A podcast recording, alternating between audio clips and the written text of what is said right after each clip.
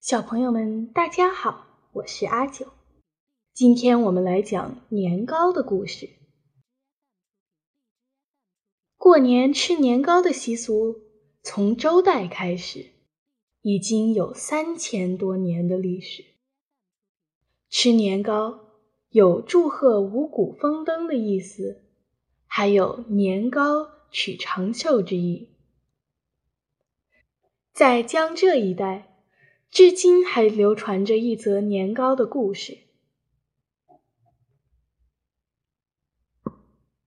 春秋时期，吴国大夫伍子胥被吴王夫差赐剑自刎而死。子胥死前嘱咐亲信：“我死之后，如果国家有难，民众缺粮。”你们到相门城墙挖地三尺，可以得到粮食。伍子胥死后，越王勾践闻之，认为吴国失去主将，就攻进吴国雪耻。夫差连吃百仗，京城被困，城中粮尽援绝，军民纷纷饿死。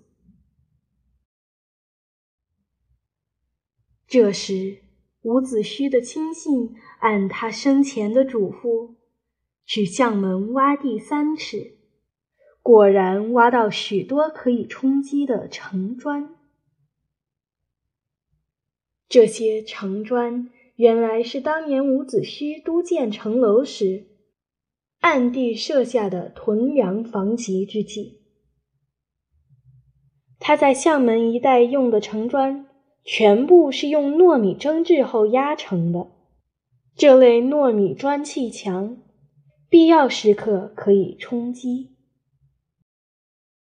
从此以后，每逢过年，当地家家户户都要蒸制像城砖一样的糯米年糕，以祭祀伍子胥的功绩。因为是在过年时制作食用，所以就把它叫做年糕。一直沿袭至今。好了，小朋友们，今天就讲到这里。